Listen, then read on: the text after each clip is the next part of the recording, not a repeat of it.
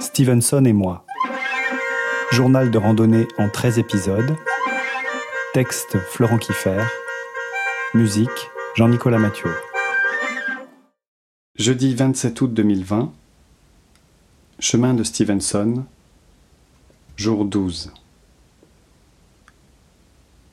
Saint-Jean-du-Gard.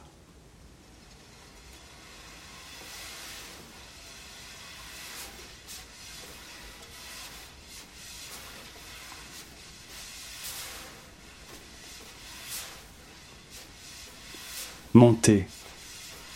Encore. Au bout de deux heures, sous un soleil déjà vaillant bien que levé largement après moi, le chemin, pour son dernier jour, me fait un cadeau inattendu. Une ampoule. C'est ma première. Elle m'inquiète un moment, menace de me gâcher la fête, mais je réussis mentalement à la faire mienne.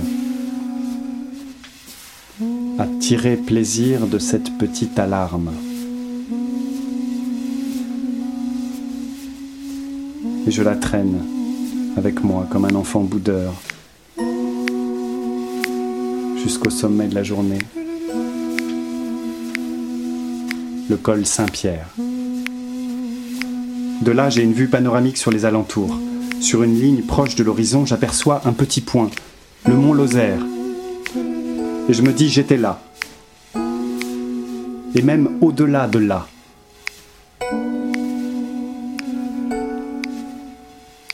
Et puis, bon ben voilà.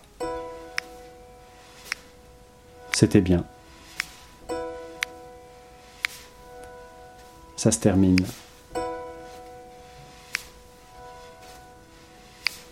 On le sait ça. Chaque pas que l'on fait nous rapproche du dernier.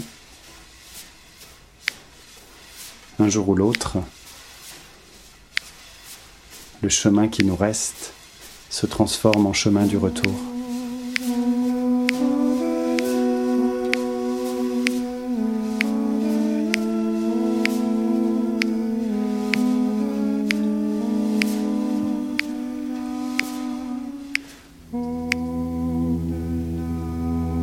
En descendant dans la vallée, premier chant de grillon, premières euphorbes, première poussée de marjolaine. C'est officiel, nous sommes dans le midi.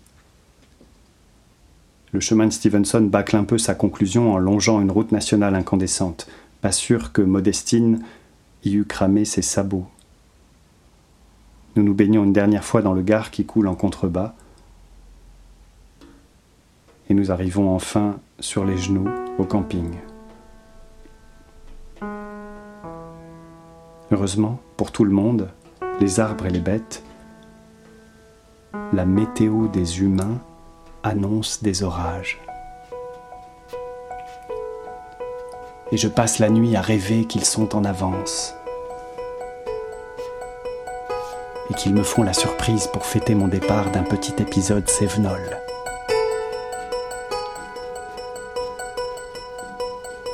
Mais non, avant de déchaîner ses foudres. Jupiter attendra poliment que je plie bagage, que je retourne au village, que je rejoigne les derniers camarades sur une terrasse abritée.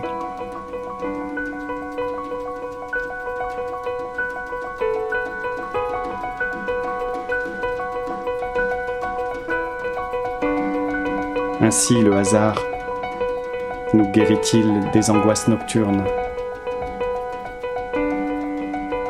Ainsi la Providence prend-elle soin de nos petites âmes inquiètes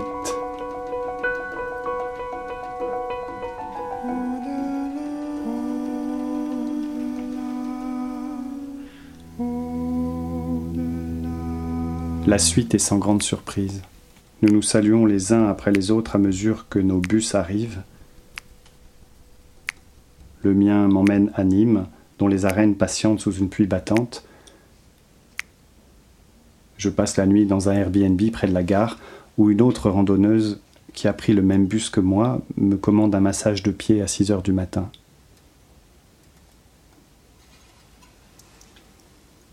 Devant un courte paille, je finis par monter, seul, dans mon blablacar.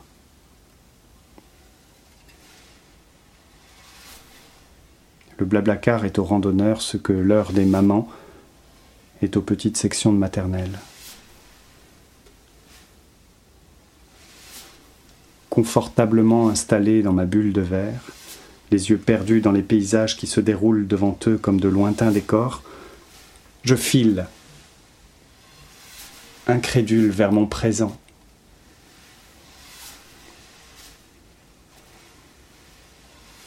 À travers les bouchons du dernier week-end d'août, les zones périurbaines,